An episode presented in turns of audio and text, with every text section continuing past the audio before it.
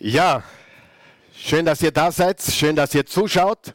Wir wollen alle begrüßen, die uns online mitverfolgen, entweder als Zuhörer oder als Zuschauer. Und äh, wir wollen euch wirklich unsere herzlichsten Liebesgrüße schicken hier aus Wien-Vösendorf, aus der Oase Church.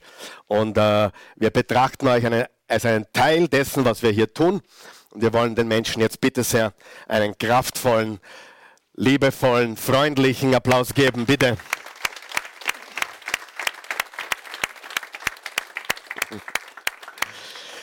Ja, wir sind im sechsten Teil, Teil Nummer sechs, in einer sehr, sehr spannenden und hoffentlich auch für dich sowie für mich lebensverändernden Serie oder Reise von Botschaften, wo es ums Beten geht. Wir haben die Serie Redefreiheit genannt, weil wir ermutigen möchten, dass wir, dass du, dass ich, dass wir nicht nur Botschaften hier aufnehmen, sondern wirklich, also nicht nur über Beten was lernen, sondern wirklich auch Tag für Tag beten. Wer glaubt, dass das wichtig ist? Und wer glaubt, dass es ganz, ganz entscheidend ist, dass das, was wir hier Sonntag für Sonntag hören, auch tun, also umsetzen. Und ich möchte wirklich mit liebevollem Nachdruck jede Person, jeden von euch, Mann, Frau, Mädchen, Bub, beginnen zu beten. Ich möchte, bevor wir heute beginnen, was ganz Wichtiges sagen, weil ich da ein paar kleinere Kinder sehe. Gehören die nicht in den Kinderdienst? Ich, ich sage jetzt etwas ganz Wichtiges. Wir haben da drüben äh, einen Kinderbereich, wo wir Programm haben von 0 bis, keine Ahnung, 12, 13 Jahre. Das ist wunderbar. Wir versuchen den Dienst auch zu verbessern und nächste Woche in der Team Church werden wir wirklich intensiv auch darüber sprechen, wie wir den Kinderbereich richtig, richtig cool und gut und, und lebensverändern mit, mit biblischer Nahrung aufbauen können. Aber ich möchte etwas sagen. Wenn dein Kind fünf oder sechs oder sieben ist oder vier, und das will hier sein, dann lass es. Ich kann mich heute noch erinnern, was ich mit fünf oder sechs Jahren gehört habe in der Kirche. Und ich kann dir sagen, die Kinder nehmen etwas mit. Egal, ob sie alles verstehen. Und manchmal überraschen sie uns, dass sie es besser verstehen wie wir. Wir machen das ganz locker hier. Die Kinder wollen drüben sein, super. Die Kinder wollen hier sein, super. Die Kinder wollen im Parkplatz herumlaufen, nicht super. Okay, versteht ihr? Da ist ein Platz für sie, hier ist ein Platz. Aber ich kann mich so erinnern, ich habe eine Predigt von Charles Stanley gehört, wo er erzählt hat, wo ein Mädchen mit 18 Jahren zu ihm gekommen ist und gesagt hat, seit meinem vierten Lebensjahr sitze ich im Gottesdienst. Seit meinem vierten Lebensjahr sitze ich im Gottesdienst und habe mir jede Predigt angehört oder wenn ich nicht da war, angeschaut. Seit meinem vierten Lebensjahr. Und diese 18-Jährige war eine konsequente, hingegebene Jesus-Nachfolgerin. Sie hat mit dem Kinderdienst nicht anfangen können. Aber sie hat mit einer Predigt eines 70-Jährigen was anfangen können. Und das wollen wir zulassen, stimmt es? Also bitte, also lass uns auch hier weise sein. Die Worte sind kraftvoll und wir Erwachsene müssen lernen, dass wir da ein bisschen lockerer sind in den ganzen Dingen und wir müssen lernen, dass diese Botschaften nicht nur zum Lernen und Hören sind, sondern dass wir etwas damit machen. Amen. Ganz, ganz wichtig. Unterschätzt nicht, was ein Vier- oder Fünfjähriger oder Jähriger versteht. Unterschätzt es nicht. Es ist gewaltig. Und das Wort Gottes kehrt, kehrt nicht leer zurück. Wenn es ausgesandt wird in das Herz eines jungen oder älteren Menschen, dann bringt es reiche Frucht. Amen. Das ist ganz, ganz wichtig. So, jetzt lass uns bitte aufstehen. Wir wollen den heutigen Text, das ist derselbe Text, den wir schon die letzten Wochen studieren. Es geht um das Gebetsleben eines Jesus-Nachfolgers. Gott ruft uns zu beten. Er ladet uns ein, mit ihm Zeit zu verbringen. Und wir haben gesagt, es gibt keine Gewohnheit, nach meinem Ermessen, die so ein Potenzial hat, wie das tägliche, inständige, innige, liebevolle Gebet. Amen. Nicht Gebete beten, sondern beten. Wichtig. Wir brauchen keine weiteren Gebete mehr. Wir müssen lernen zu beten. Sie, Gebete kennen wir. Das Vaterunser kennen wir. Auch wenn wir es nicht verstanden haben. Wir kennen es. Amen. Wir müssen lernen zu beten. Also lass uns lesen. Vers 5, bitte helft's mal laut. Und wenn ihr betet, macht es nicht wie die Heuchler, die sich zum Gebet gern in die Synagogen und an die Straßenecken stellen, um von den Leuten gesehen zu werden. Ich sage euch, sie haben ihren Lohn damit schon erhalten. Wenn du beten willst, geh in dein Zimmer, schließ die Tür und dann bete zu deinem Vater, der auch im Verborgenen gegenwärtig ist und dein Vater, der ins Verborgene sieht, wird dich belohnen. Beim Beten sollt ihr nicht leere Worte aneinander reihen, wie die Heiden, die Gott nicht kennen. Sie meinen, sie werden erhört, wenn sie viele Worte machen. Macht es nicht wie sie, denn euer Vater weiß, was ihr braucht, und zwar schon bevor ihr ihn darum bittet. Ihr sollt so beten unser Vater im Himmel, dein Name werde geheiligt, dein Reich komme, dein Wille geschehe auf der Erde, wie er im Himmel geschieht. Gib uns heute unser tägliches Brot und vergib uns unsere Schuld, wie auch wir denen vergeben haben, die an uns schuldig wurden. Und lass uns nicht in Versuchung geraten, sondern errette uns vor dem Bösen. Wenn ihr den Menschen ihre Verfehlungen vergebt, wird euer Vater im Himmel euch auch vergeben. Wenn ihr den Menschen nicht vergebt, wird euer Vater im Himmel euch eure Verfehlungen auch nicht vergeben. Das ist das Wort des lebendigen Gottes. Es hat Power, dein Leben zu verändern. Bitte spitz deine Ohren heute und lass uns nicht nur Hörer sein, sondern Täter des Wortes. In Jesu Namen. Amen. Ihr könnt Platz nehmen, wenn ihr wollt. Wenn du stehen bleiben willst, bleib stehen. Fünf, fünf wichtige Lektionen haben wir schon gelernt.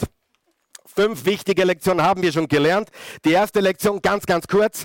Eine Zeit und ein Ort bringt eine gewaltige himmlische Belohnung. Finde deine tägliche Zeit, finde deinen täglichen Ort und verbringe dort, beginne mit fünf Minuten, äh, mach's auf 10 Minuten, steige jetzt auf 15 Minuten und arbeite dich da empor, verbringe jeden Tag auf deinen Knien, in deinem Kämmerchen, auf der Wiese, im Wald, irgendwo, wo du alleine sein kannst, Zeit mit deinem himmlischen Vater und die Belohnung ist riesig groß, groß und riesig. Amen.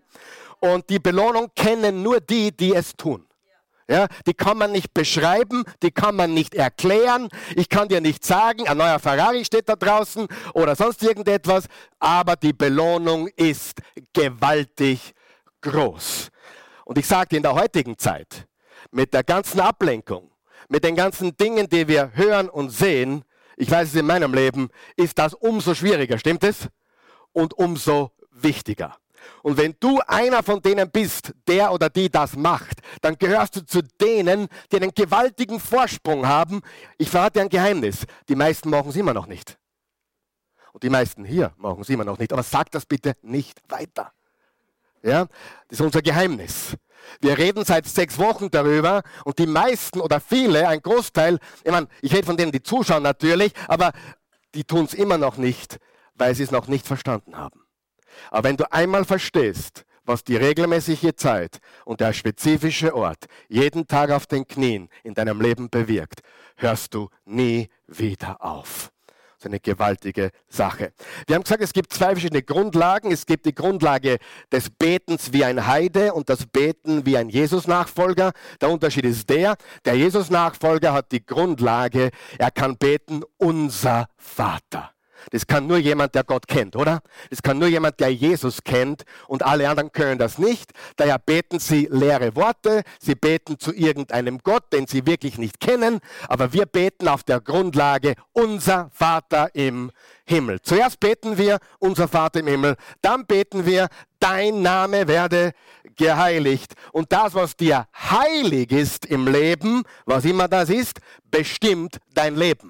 Wenn dir Gott heilig ist, bestimmt Gott dein Leben. Ja, wenn dir dein Sport, dein Hobby heilig ist, bestimmt dein Hobby dein Leben. Was dir heilig ist, bestimmt dich und dein Leben. Und das nennt man dann Götze übrigens. Das nennt man einen falschen Gott, den du unbewusst oder bewusst vielleicht sogar anbetest. Und die vierte Lektion war, Jesus Nachfolgern geht es um Gottes Reich und Gottes Willen.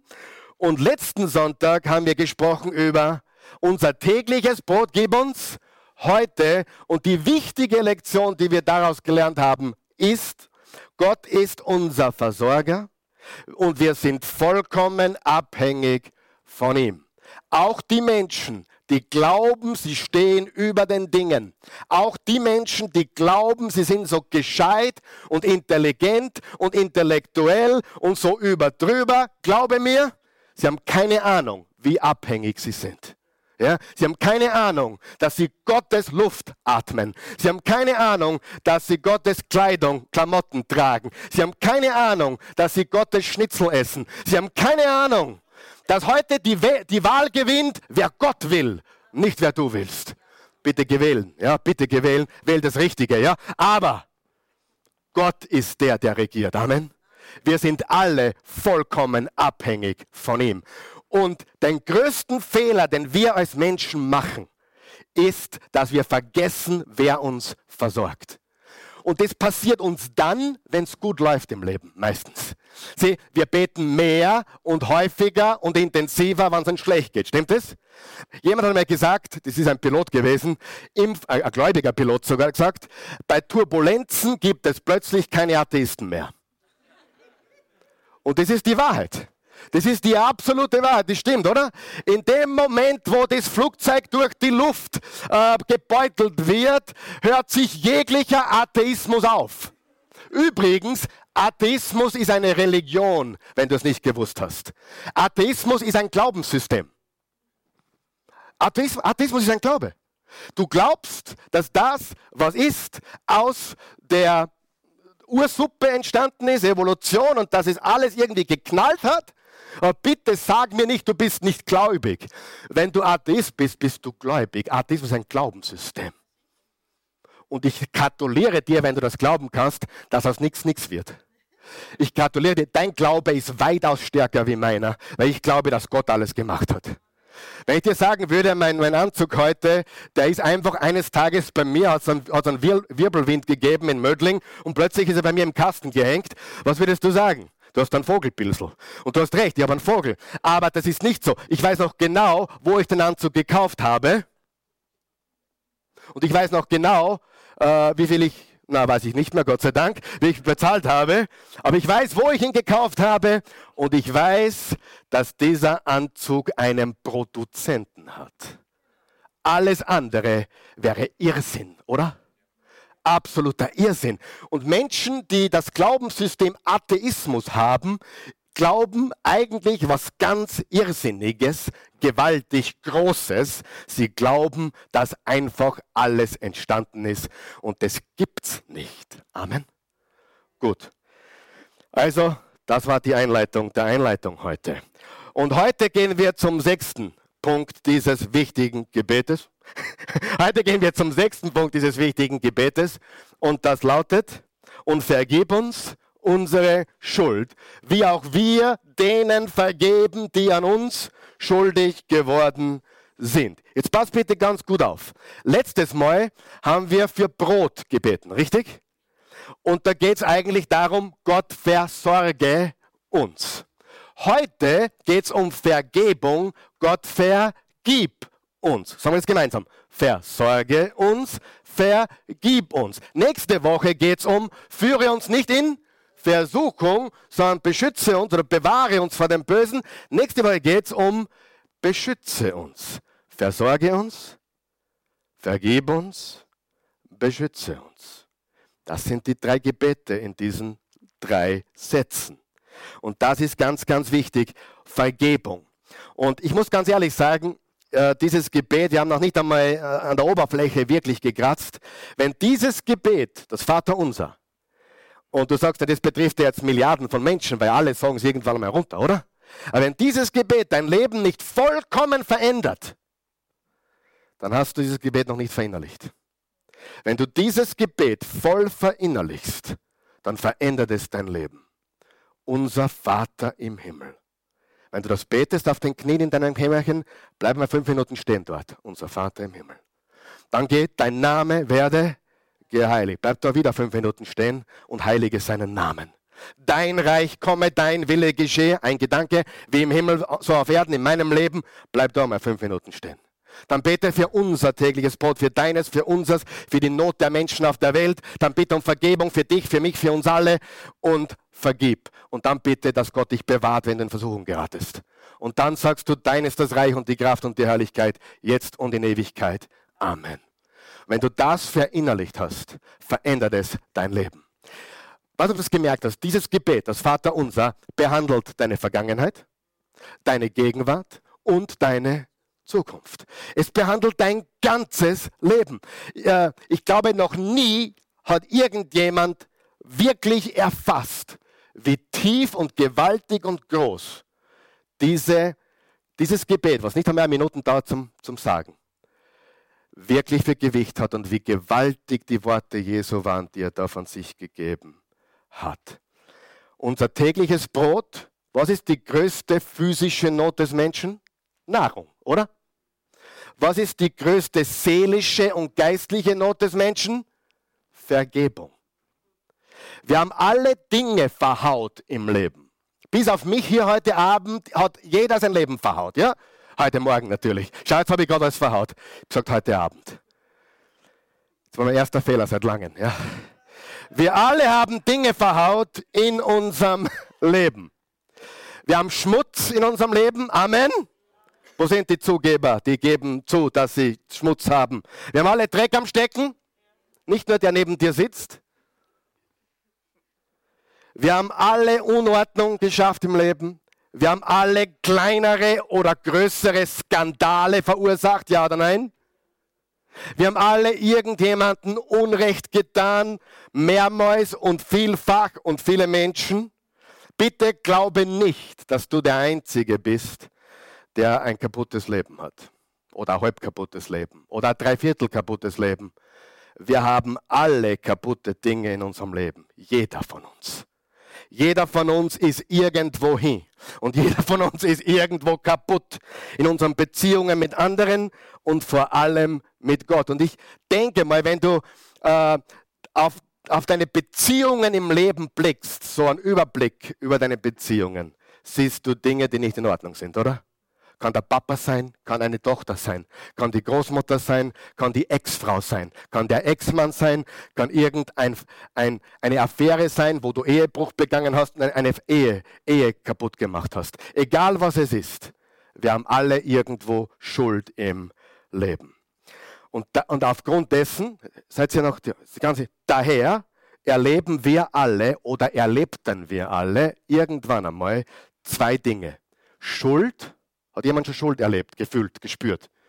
Schuld und Verbitterung. Sie entweder Schuld oder Verbitterung oder Schuld und oder Verbitterung. Das sind die zwei Dinge, die uns plagen. Und falls du es noch nicht gewusst hast, das Leben an und für sich ist bereits schwierig. Wer hat das schon gemerkt? Ich weiß im Burgenland nicht, aber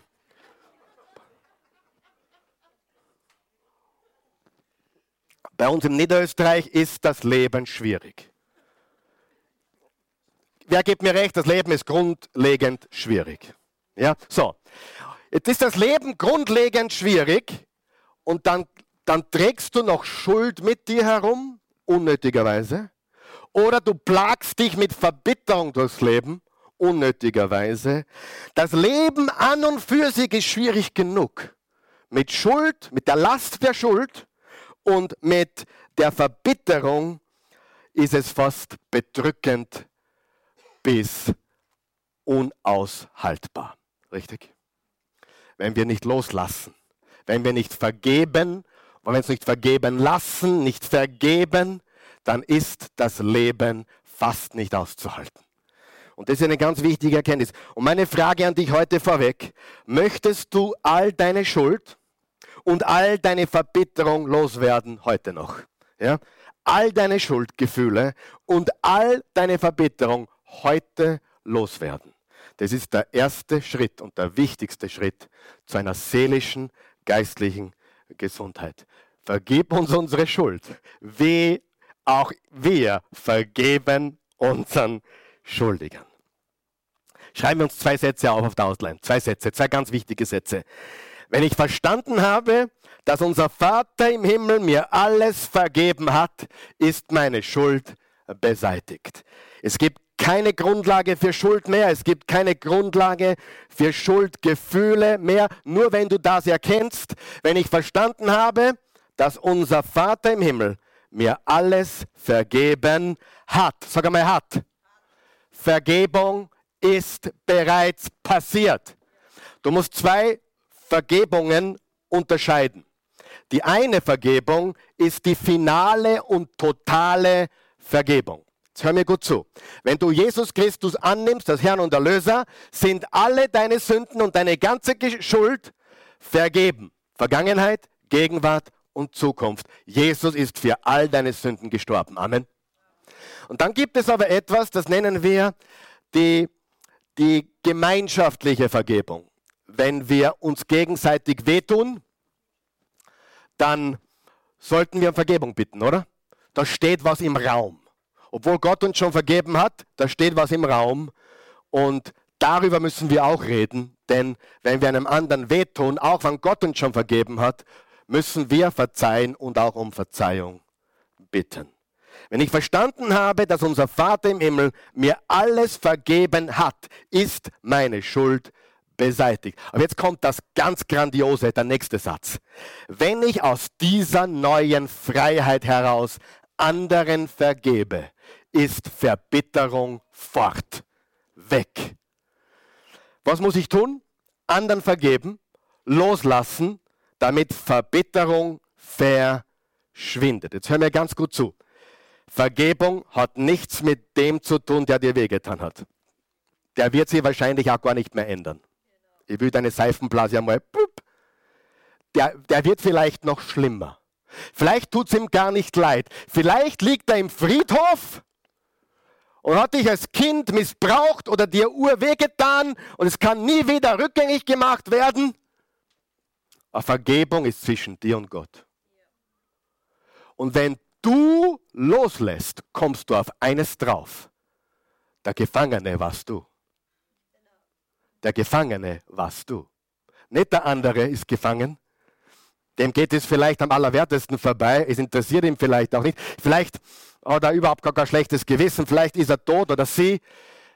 Den einzigen, den du freisetzt, bist du selbst. Gefangene der Verbitterung, Gefangene des Nichtvergebens. Halleluja, Amen.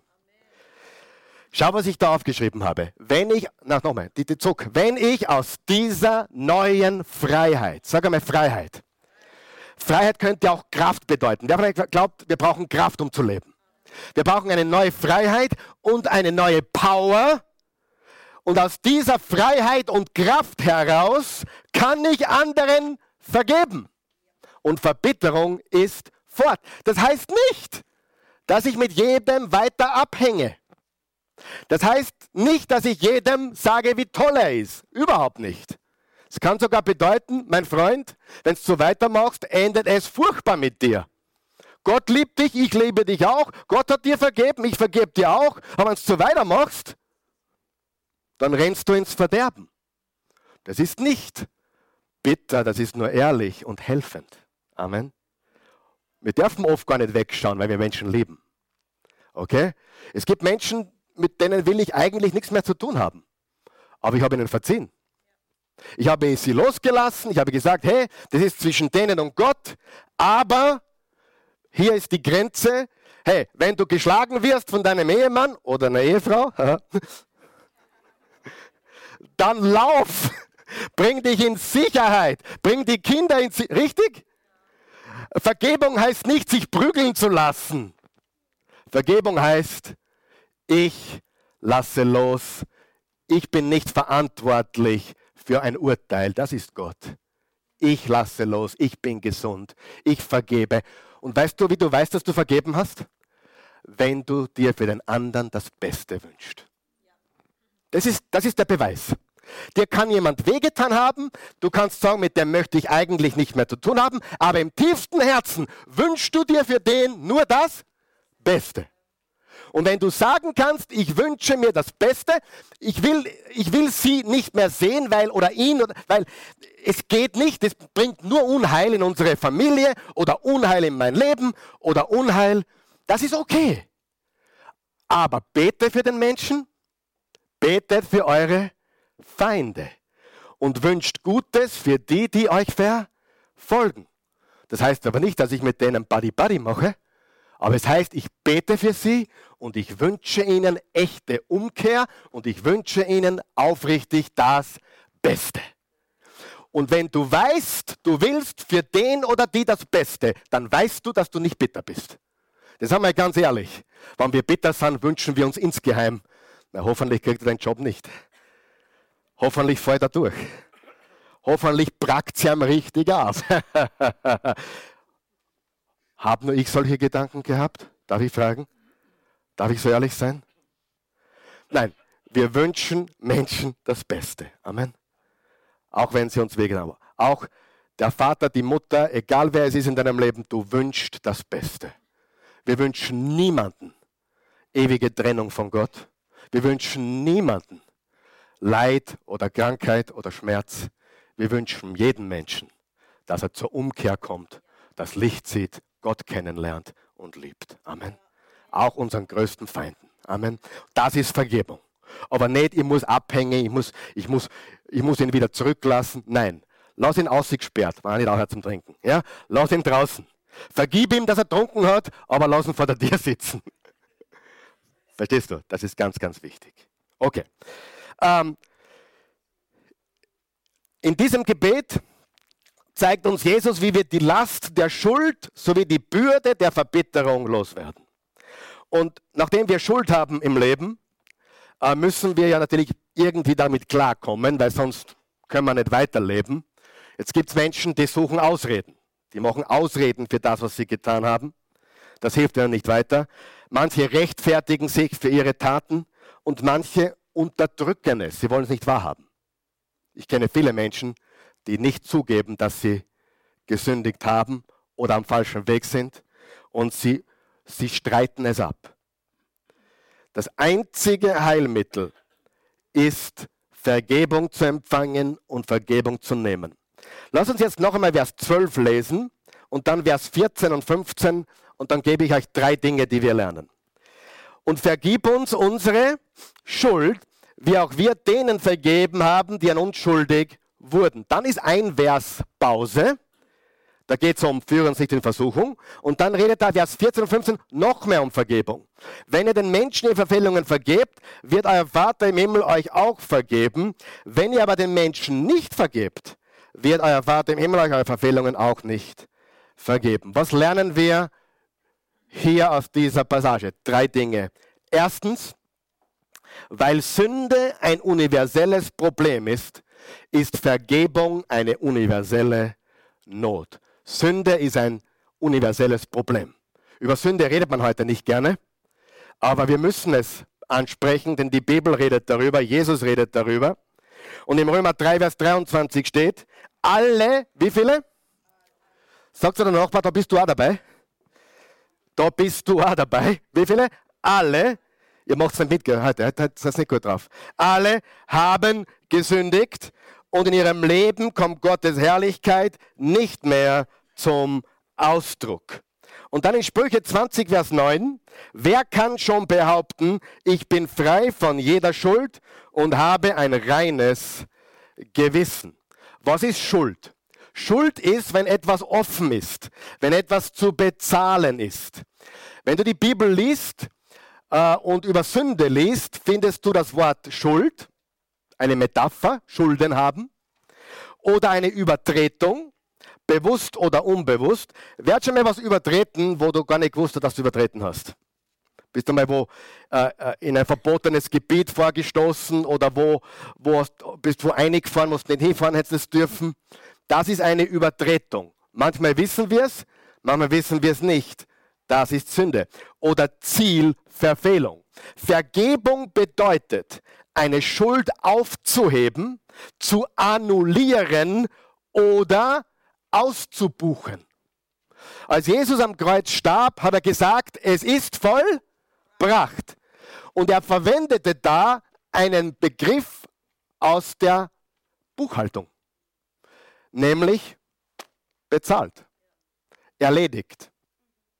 Als Jesus am Kreuz starb, sagte er, bezahlt. Es ist vollbracht. Es ist nichts mehr offen. Es ist ausgebucht.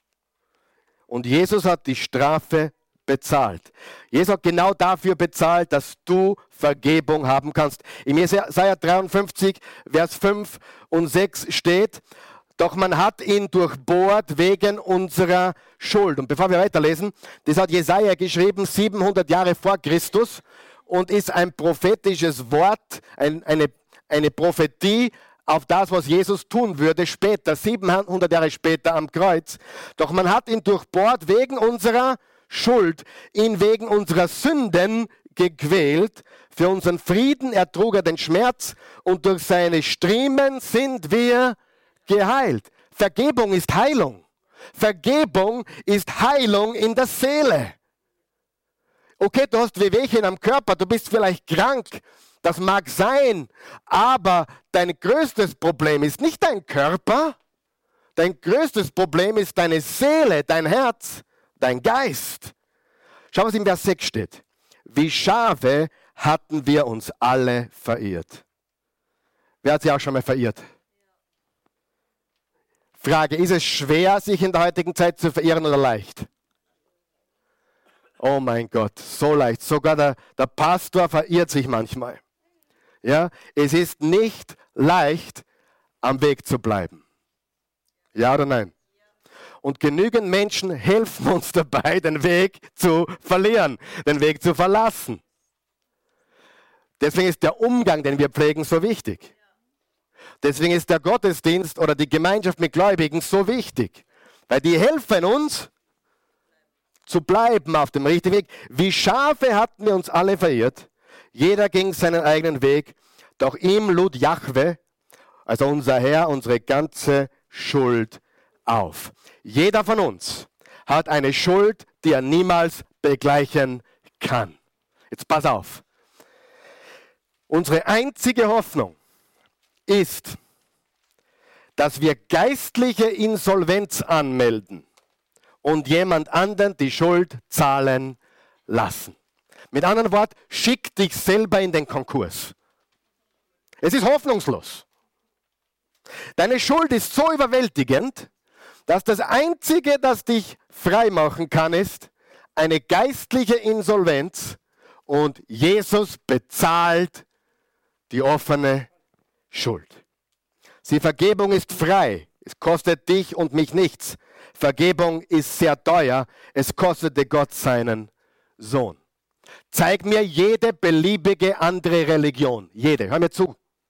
Jede beliebige andere Religion. Keine Religion redet von Erlösung. Keine. Weil in keiner anderen Religion ist Gott selbst für den Menschen gestorben. Du findest das nicht im Buddhismus, du findest es nicht im Islam oder im Hinduismus. In keiner Religion findest du, dass Gott den Preis für den Menschen bezahlt hat. Das Erste, was wir lernen, weil Sünde ein universelles Problem ist, ist Vergebung eine universelle Not. Vergeben und vergeben werden. Das Zweite, was wir lernen, in diesem Gebet. Dieses Gebet ist ein sehr gefährliches Gebet. Es ist ein mutiges Gebet. Es ist ein kühnes Gebet. Was beten wir? Und vergib uns unsere Schuld. Jetzt pass auf, das ist ja nur halb so schwer. Wie auch wir vergeben unseren Schuldigern. Was beten wir eigentlich? Wir beten, Gott, vergib mir, genauso wie ich bereit bin, allen zu vergeben. Aber das ist ein Feind, der, der mag mich nicht, der ist gegen mich. Darf ich in Erinnerung rufen, als Jesus für uns starb, Römer 5, starb er für seine größten Feinde. So steht es geschrieben. Wir waren alle Feinde Gottes. Wenn wir nicht bereit sind, anderen zu vergeben, setzen wir eine Kettenreaktion in Bewegung, eine sehr negative. Ich habe ein paar Punkte aufgeschrieben. Erstens, es ist eine Schande für unseren himmlischen Vater. Wenn du ein gläubiger Christ bist und du vergibst nicht, dann ist es eine Schande für deinen himmlischen Vater. Amen. Es ist kein gutes Zeugnis für Gott. Das ist das Erste. Zweitens, es entmutigt unsere Brüder und Schwestern. Wenn ich zum Beispiel nicht vergeben würde, dann würde einige von euch das nicht besonders ermutigen, oder? Ihr wollt schon wissen, dass ich ein Vergeber bin, oder? Ihr wollt schon, es tut euch schon gut, wenn ihr wisst, der, der behandelt seine Frau gut, oder? Es tut euch schon gut. Was, was ist, wenn du wissen würdest, der behandelt seine Frau wie Dreck eigentlich? Das würde schon deinen, deinen, deinen Zustand ein bisschen, äh, oder? Mir gegenüber, es würde dich enttäuschen, oder? Ja oder nein? Und genau aber auch für dich. Wenn du nicht vergibst, entmutigst du andere gläubige Schwestern und Brüder in ihrem Glaubensleben. Wenn wir vergeben, vergeben wir und wir sind ein Beispiel für andere Menschen. Halleluja. Das dritte, es ekelt die Verlorenen an. Ich meine damit die, die außenstehend sind, die Ungläubigen. Die sagen, ja, ihr, ihr nennt euch Christen. Was hat Jesus gesagt? Daran wird die Welt erkennen, dass ihr meine Jünger seid, wenn ihr Liebe habt zueinander. Nicht, dass wir die Welt lieben, das sollten wir sowieso. Wir sollten ihnen Jesus bringen, wir sollten sie lieben. Aber dass wir einander lieben, Brüder und Schwestern, ist das Zeugnis, dass wir zu Christus gehören. Es erfreut unseren Widersacher, den Teufel. Das will niemand von uns, oder? Äh, das Letzte, was ich will, ist dem Teufel eine Freude machen. Ja? Was ich will, ich möchte es richtig schwer machen. Und das, das Fünfte, es behindert dich und dein ganzes Leben. Unvergebenheit behindert dich in einer Art und Weise, die für dich nicht vorstellbar ist. Weißt du, dass Unvergebenheit dich lähmt? Dass Unvergebenheit dich zurückhält? Und dass, dass Unvergebenheit dich zerstört? Gehen wir zum dritten Punkt. Wer möchte ein guter Vergeber werden? Darf ich fragen? Dürfen wir damit kämpfen? Natürlich. Es ist genauso eine Herausforderung, wie gewisse Gewohnheiten zu brechen, oder? Aber wir kämpfen den Kampf. Und es zahlt sich aus, ein Vergeber zu sein. Drittens, wenn du dich weigerst, andere freizusprechen, dann bist du in Wahrheit derjenige, der gefangen ist.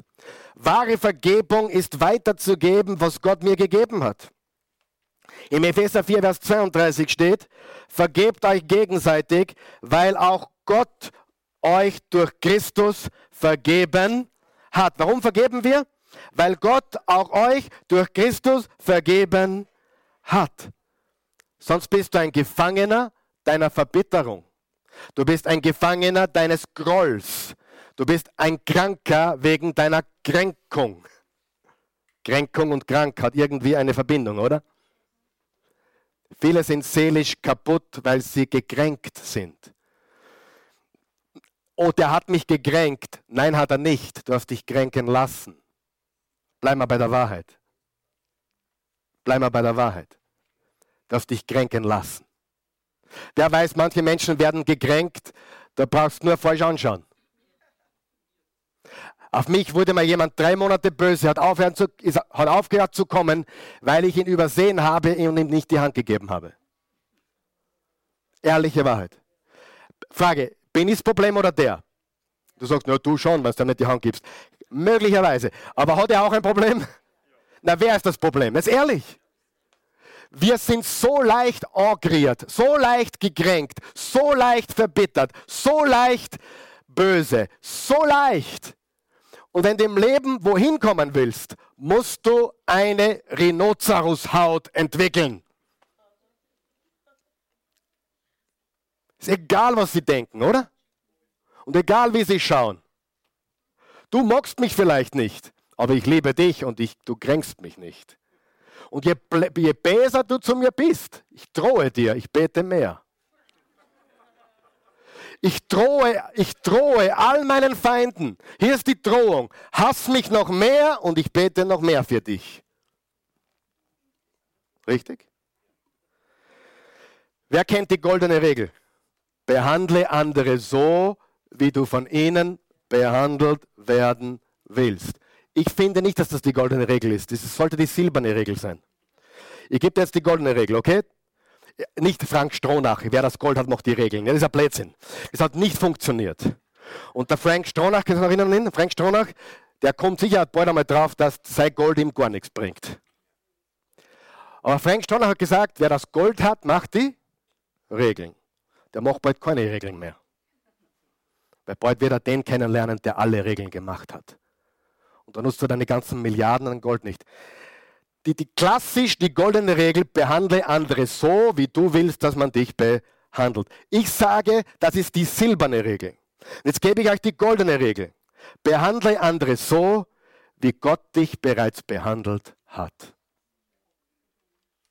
Was hat er getan? Er hat dir alles vergeben. Du hast, heute ist Wahltag. Du hast die Wahl, ob du vergibst oder nicht. Du kannst dich entscheiden, nicht zu vergeben. Du kannst dich entscheiden, zu vergeben. Du darfst entscheiden. Aber die Konsequenzen tragt wer? Du selbst. Während Jesus am Kreuz hing, Vater, vergib ihnen, denn sie wissen nicht, was sie tun. Das ist ein gutes Gebet übrigens, das stimmt meistens. Vater, vergib ihm, ihr, sie wissen nicht, was sie tun.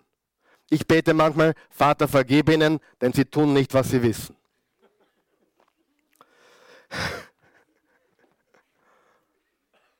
Wer weiß, das stimmt auch. Lass uns mehr tun von dem, was wir schon wissen. Äh, also eine andere Botschaft. Wie wurde mir vergeben? Ganz geschwind. Wie hat Gott mir vergeben? Erstens augenblicklich, sofort. Jesaja 55, 7. Der Gottlose verlasse seinen Weg, der Schurke seine schlimmen Gedanken, er kehre um zu Jahwe, damit er sich seiner erbarmt und zu unserem Gott, denn er ist im Verzeihen groß. Was ist Gott? Im Verzeihen groß. Was wäre, wenn über dich gesagt ist, sie ist im Verzeihen groß. Er ist im Verzeihen groß. Gott ist im Verzeihen groß. Wie wurde mir vergeben? Augenblicklich. Wie wurde mir noch vergeben? Wiederholt. Wie oft? Immer wieder. Sei nicht so scheinheilig. Du hast um Vergebung gebeten und eigentlich willst du beten, Gott, was du mir vergibst, du wirst einen Deal machen. Vergib mir und ich tue es nie wieder. Und bitte mach das nie. Vergib mir Gott und hilf mir. Führe mich nicht in Versuchung, sondern erlöse mich von dem Bösen. Das ist die nächste, die nächste Zeile im Gebet. Was macht er noch? Er vergibt komplett, vollkommen, völlig, restlos, ganz und alles. Completely, baby. Er vergibt uns alle Sünden. Schau im Nehemiah 9, Vers 17 steht. Doch du bist ein Gott, der Vergebung schenkt. Lesen wir es gemeinsam. Bist gnädig und voller Erbarmen. Du hast große Geduld und unendliche Gnade. Deine Gnade ist neu jeden Morgen. So einen Gott gibt es nicht in einer, irgendeiner Religion. Keine Religion hat so einen Gott. Das ist Gott selbst, der gnädige, liebende himmlische Vater. Er vergibt augenblicklich, er vergibt wiederholt, er vergibt komplett und er vergibt, und mir ist kein besseres Wort eingefallen, er ist vergesslich. Aber nicht, dass du jetzt glaubst, ich bin ein, ich, ich betreibe da Blasphemie davor. Ne? Gott vergisst einmal gar nichts, das haben wir uns klar, oder? Gott weiß alles, er ist allmächtig, allgegenwärtig. Und weißt du, dass in Philippa 3, Vers 12 steht und Vers 13, ich vergesse was hinter mir liegt und strecke mich aus nach dem, was vor mir liegt. Und wir müssen verstehen, vergessen heißt nicht, dass wir es nicht mehr wissen. Vergessen ist eine Entscheidung des Willens. Ich entscheide mich, mich nicht mehr daran zu erinnern. Wenn der Teufel mich in den Gedanken erinnert an irgendwas, was ich gemacht habe, dann sage ich, Mr. Devil, ich kann mich noch genau daran erinnern, wie Gott mir vergeben hat Und ich kann mich noch genau erinnern, wie ich die Entscheidung getroffen habe, es für immer zu vergessen. Vergessen hat nichts damit zu tun, dass, du, dass es dir nicht mehr einfällt. Wenn du dem Menschen begegnest, du kennst ihn, du weißt, was er getan hat, es tut weh, aber es hat keinen Einfluss mehr auf deine Seele. Es ist Geschichte. Er ist ein Mensch, gelebt von Gott. Sie ist ein Mensch, gelebt von Gott, aber ich bin frei. Halleluja. Ich fühle, du sagst, ich fühle mich nicht danach zu vergeben oder ich fühle mich nicht als vergeben. Jetzt passt bitte sehr gut auf, was ich sage. Nächster Satz. Um deine Emotionen zu ändern, musst du deine Hingabe ändern. Was meine ich damit? Wenn du deine Emotionen ändern willst, wer von euch weiß, Schuldge Schuldgefühle sind Emotionen. Bitterkeit sind Emotionen. Wenn ich meine Emotionen ändern will, wie ich fühle, muss ich meine Hingabe ändern. Wem oder was ich mich hingabe. Deswegen der erste Teil des Gebets, geheiligt werde dein Name. Wenn ich mich Gott hinwende, dann bin ich auf ihn fokussiert, auf das, was er getan hat und nicht mehr darauf, was du mir angetan hast. Sieh, wenn du auf Jesus konzentriert wärst, würdest du gar nicht merken, dass ich dir die Hand nicht gegeben habe. Oder du würdest es merken und schmunzeln, Martin hat Filmschädel heute. Weil du nicht an, an dich denkst oder, oder an mich, du denkst an das, was Jesus für dich getan hat. Empfindliche Menschen sind selbstsüchtige Menschen. Nächster Satz, höre auf darüber nachzudenken, was dir angetan wurde. Denke an das und fokussiere dich auf das, was Jesus oder was Gott für dich getan hat durch Jesus. Geheiligt werde dein Name. Und ich sage dir, Millionen und Abermillionen von Menschen, Millionen und Abermillionen von Menschen haben die bedingungslose Vergebung und Liebe Gottes erfahren. Und darf ich fragen, wer in diesem Raum gehört zu diesen Abermillionen Menschen, die die bedingungslose Liebe und Vergebung Gottes erfahren haben? Super, die meisten von euch. Wenn nicht, dann wirst du heute so, so nach Hause gehen, dass du es für immer verstehst. Gott liebt dich endlos und bedingungslos. Zum Abschluss möchte ich eine Geschichte erzählen. Eine Geschichte, eine wahre Begebenheit. Ich habe sie mehrmals gelesen, weil sie so unglaublich war. Und der, der Mann Rusty Woomer, W-O-M-E-R, war die 244. Person im Bundesstaat South Carolina, die mittels elektrischen Stuhl hingerichtet wurde. Die 244. Person. Er kam aus einer kleinen Stadt in West Virginia, ein gebrochenes Zuhause, ein kaputtes Zuhause. Vater hat ihn geprügelt und misshandelt jeden Tag. Nach der achten Klasse hat er die Schule geschmissen, als 14-Jähriger.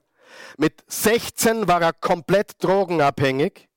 Mit 19 Jahren begann er seine Karriere als Häftling. Er war zum ersten Mal im Gefängnis für drei Jahre. Nach den drei Gen kam er raus und er entschloss sich für ein Leben voll mit Alkohol und Drogen. Eines Tages traf er einen Ex-Zuchthäusler, Ex-Gefangenen namens Eugene Scar. Und gemeinsam haben sie sich verbündet, sind bei einem Münzenhändler eingebrochen, haben ihn ausgeraubt und erschossen. Sein Name war John Turner, 67 Jahre. Dann fuhren sie nach diesem Überfall mit Mord, fuhren sie zu einem Haus, einfach irgendein beliebiges, willkürliches Haus, sind eingedrungen, haben dort die zwei Menschen, die dort waren, getötet, haben Geld und Waffen gestohlen. Dann sind sie weitergefahren zu einer Tankstelle. Dort haben sie zwei Frauen ge gekidnappt, die 34-jährige Della Zella und die 24-jährige Wanda Summers, haben sie zu einem äh, entlegenen Platz gebracht, haben sie brutalst vergewaltigt, haben sie dann in den, haben sie dann erschossen. Also eine hat überlebt, die andere hat, ist gestorben. Später hat die Polizei die beiden aufgespürt. John Tur äh, äh, der andere, Eugene Scar, hat sich hingerichtet, hat Suizid begangen und Rusty Woomer wurde festgenommen. Er wurde zum Tode verurteilt und lebte wie ein Viech im Todestrakt, bis eines Tages Bob McAllister, der jeden Tag zu den Häftlingen im Todestrakt kam und ihnen von Jesus erzählte, zu ihm kam und ihn gefragt hat, ob er aufhören will, ein Leben zu führen wie ein Tier, wie ein Halbtoter. Da, waren, da war Erbrochenes, da waren, da waren Pornomagazine, alles war da. Und, und Rusty Woomer hat eine echte und authentische Begegnung mit Jesus Christus gehabt. Er war dann noch sechs Jahre in diesem Todestrakt. Er schrieb Briefe an die Hinterbliebenen derer, die er hingerichtet hat, bat um Vergebung und bekam keine Vergebung. Er gab jeden Tag Zeugnis zu den anderen Todestraktlern, erzählte ihnen von Jesus.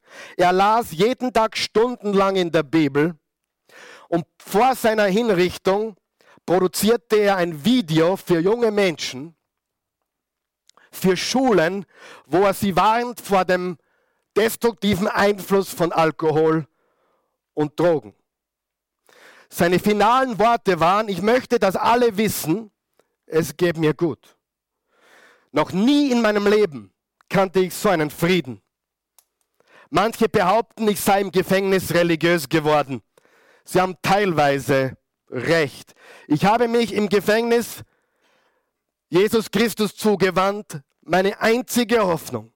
Worte können nicht ausdrücken, was Jesus für mich getan hat. Er weiß es. Einen Tag vor seiner Hinrichtung kam ein Brief an Rusty Woomer von Lee Hewitt, der jüngere Bruder von Della Sella, die er vergewaltigt hat und erschossen hat. Der jüngere Bruder schrieb, ich hasste dich aus tiefstem Herzen. Ich wollte dich umbringen, aber leider konnte ich nicht zu dir, weil du im Gefängnis bist. Ich habe selbst Jahre im Gefängnis zugebracht und bin auch ein Jesus-Nachfolger geworden. Jetzt wusste ich, ich muss dir vergeben. Ich konnte das Vaterunser nicht mehr beten, vor allem nicht die Zeile, vergib uns unsere Schuld, wie auch wir vergeben unseren Schuldigern. Ich konnte es nicht mehr beten und ich wusste, ich muss dir vergeben. Und ich habe dir vergeben. Gott hat auch ein Wunder in meinem Herzen vollbracht. Ich vergebe dir. Wir sind Brüder in Jesus Christus. Rusty, du hast meine, meine Schwester getötet, aber ich liebe dich. Einen Tag später wurde er hingerichtet. Und du kannst diese Geschichte lesen, die ist viel, viel länger, als ich sie jetzt erzählt habe. Rusty, R-U-S-T-Y, Woomer, W-O-M-E-R. Ist eine von vielen Geschichten, wo Jesus Christus Menschen verändert. Wenn du glaubst, es ist unmöglich, dass Jesus einem Massenmörder vergibt oder oder einen Vergewaltiger vergibt, dann hast du das Evangelium nicht verstanden. Die Power Jesus ist größer als alles, was du je getan hast. Du sagst jetzt, naja, warum ist er dann hingerichtet worden? Das ist das Gesetz. Das Gesetz wurde durchgezogen und das ist richtig so. Sieh, Vergebung heißt nicht, dass die Gesetze aufgehoben werden. Oh, warum sollen wir jemanden strafen, wenn er Vergebung hat? Das sind zwei Paar Schuhe.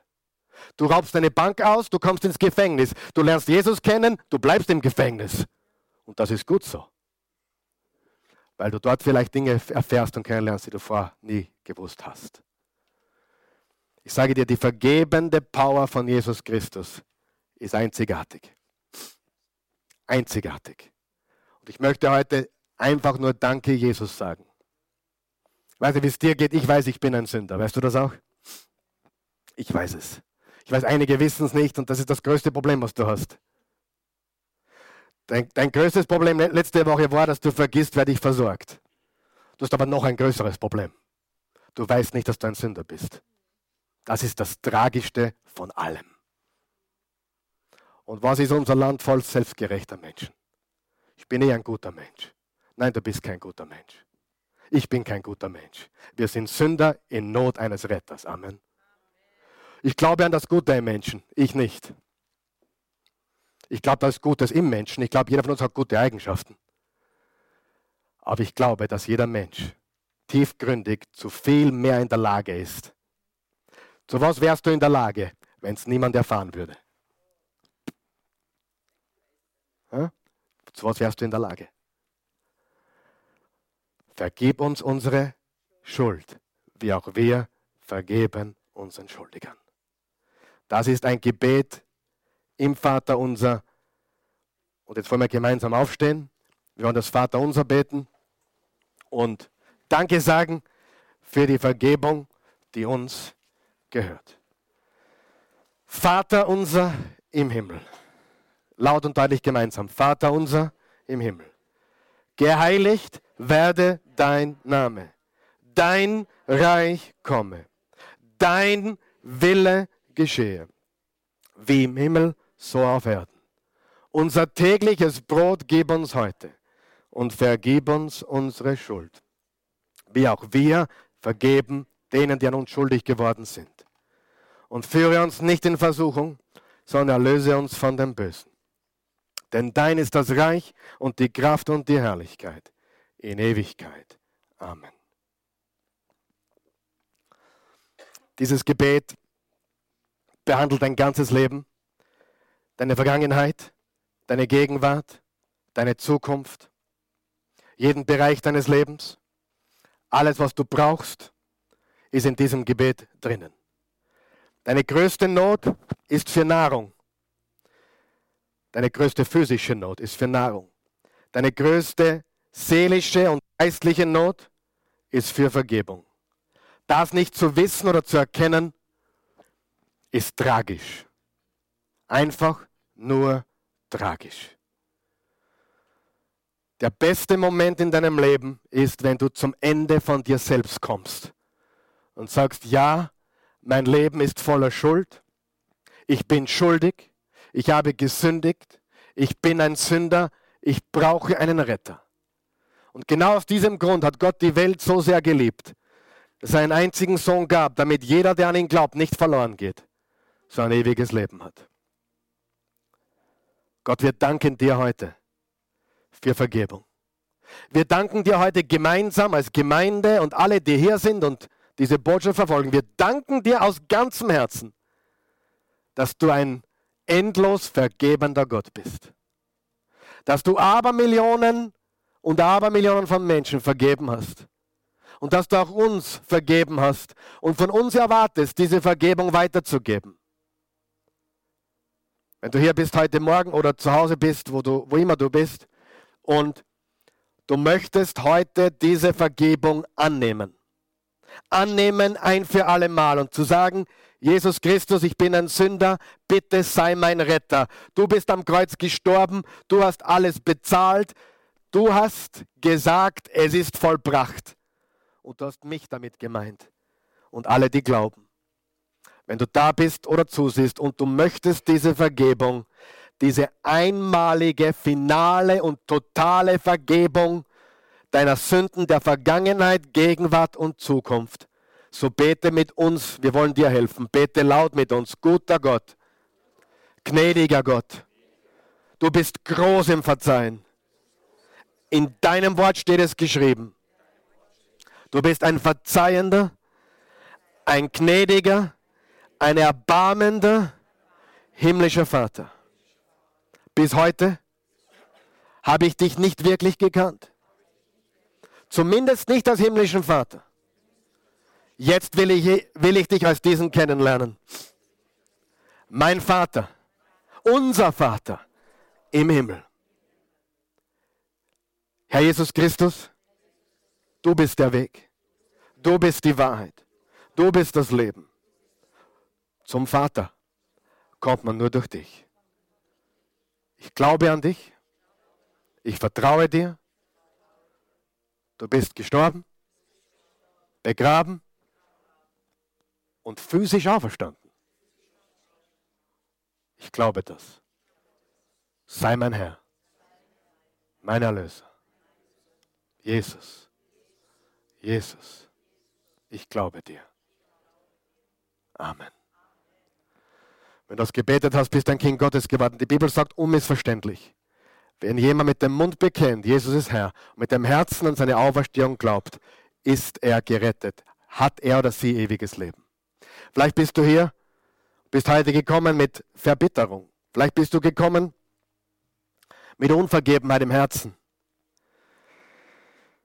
Du schadest dir am allermeisten. Du bist gefangen. Wenn du nicht loslässt und freisprichst, bist du gefangen. Wenn du willst, bete mit mir. Guter Gott, hilf mir. Meine Verbitterung, meinen Groll, jegliche Kränkung dir zu übergeben. Du bist der Richter. Ich übergebe es dir. Ich übergebe dir diesen Menschen oder diese Menschen. Du kennst sie. Sie haben mir wehgetan. Sie tun mir weh. Sie werden mir vielleicht wieder wehtun. Aber ich lasse sie frei. Ich vergebe und ich vergebe nochmals. Augenblicklich. Komplett. Vollkommen. Immer wieder. Ich vergesse es. Jetzt. Ich bin frei. Ich bin frei. In Jesu Namen. Amen. Amen. Vergib uns unsere Schuld.